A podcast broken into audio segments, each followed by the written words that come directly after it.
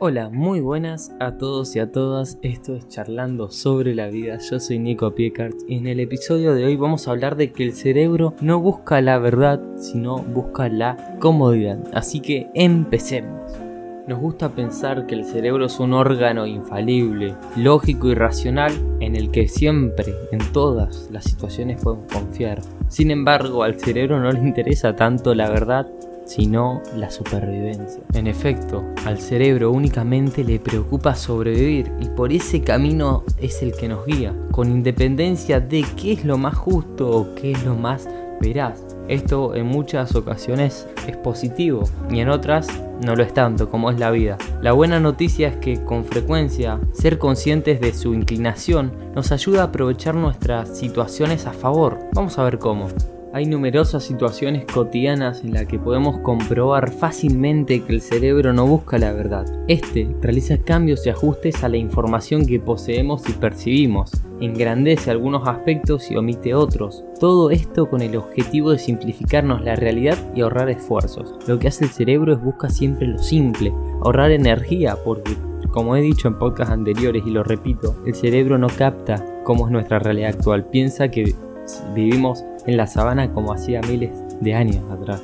Prejuicios. Uno de los ejemplos más claros es el que tiene lugar cuando conocemos a alguien por primera vez. Sin quererlo y sin ser de todo conscientes, nos formamos una primera impresión sesgada acerca de esa persona que condiciona nuestro modo de relacionarnos con ella. Por ejemplo, cuando vemos a un hombre de traje asumimos que es un hombre exitoso, entonces nuestra manera de tratarlo no sería igual si fuera vestido de una manera diferente y esto se ve mucho hoy en día. Asumimos por su aspecto, por su procedencia o por los pocos datos que tenemos que esa persona es de un modo determinado. Le atribuimos ciertas cualidades que no sabemos si posee y lo hacemos en base a nuestros prejuicios y nuestros estereotipos. Básicamente cada vez que vemos a una persona, con la poca información que nos puede dar, ya sea de manera inconsciente, de manera visual, auditiva, el gesto corporal, ya empezamos a etiquetarlo y meterlo en cierta manera de ser y cierta personalidad. Y esa primera impresión va a afectar muchísimo desde dónde nos relacionemos con esa persona ideologías. Lo mismo ocurre con nuestras creencias e ideologías básicas. Tendemos a mantenerlas a toda costa y por ello filtramos la información que recibimos. Es decir, buscamos aquella que reafirma lo que ya creemos cierto e ignoramos aquellos datos u opiniones o información que contraiga nuestras creencias y lo que tomamos como verdad. De forma más o menos consciente tratamos de preservar siempre nuestras ideas y las convicciones que nos van de la mano con nuestra manera de ver el mundo, con nuestra manera de circular, de funcionar básicamente. Así que también desde ahí el cerebro busca reafirmar siempre lo que cree. Ahora las preguntas son las siguientes. Primero, ¿qué sucede cuando las personas externas nos alertan de que algo anda mal en nuestra relación sentimental? ¿Qué pasa cuando nos llaman la atención sobre ciertas características o actitudes negativas de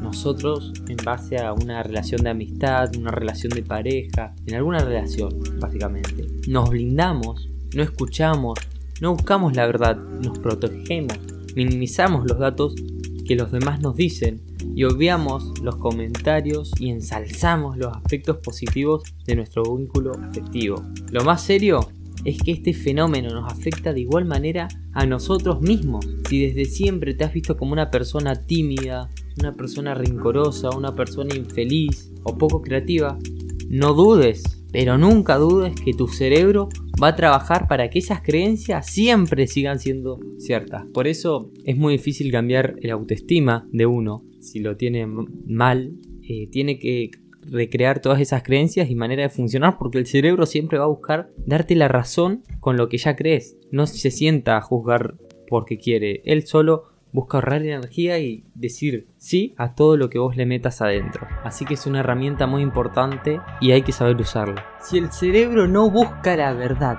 ¿qué podemos hacer? En primer lugar, nuestra tarea principal es tomar conciencia de que esto ocurre. El cerebro reptiliano y emocional tiene una gran influencia en nuestras decisiones que si no escuchaste el podcast de los tres cerebros, es tu momento para que pares y vayas a escuchar ese para entender. Las emociones y la necesidad de supervivencia nos manejan, opacando muchas veces nuestro juicio lógico y crítico. Así, al conocer este hecho, hay que tenerlo en cuenta y al tenerlo en cuenta vamos a poder ser un poquito más prudentes. Al conocer a alguien y percibir que lo estamos prejuzgando, actuemos de forma consciente para darle una oportunidad de mostrar cómo es él realmente. Al escuchar una información contraria a nuestras creencias, tratemos de abrirnos a ellas y decidir entonces qué nos parece. Cuando alguien nos haga un apunte, una crítica constructiva sobre nuestra relación con él o sobre alguna eh, manera de actuar nuestra, abrámonos a escuchar y analicemos, sobre todo saliendo de nuestra comodidad y de nuestras creencias. Pero sobre todo tengamos cuidado al pensar sobre nosotros mismos. Hay que recordar que nuestro cerebro no es infalible, no está en la posesión de la verdad absoluta porque tampoco la busca el cerebro se limita a reproducir lo que le resulta familiar, porque lo ha automatizado y esto ahorra esfuerzos. Entonces hace necesario reflexionar sobre las etiquetas que nos hemos impuesto a nosotros mismos y a los demás y trabajarlas para modificarlas y verlas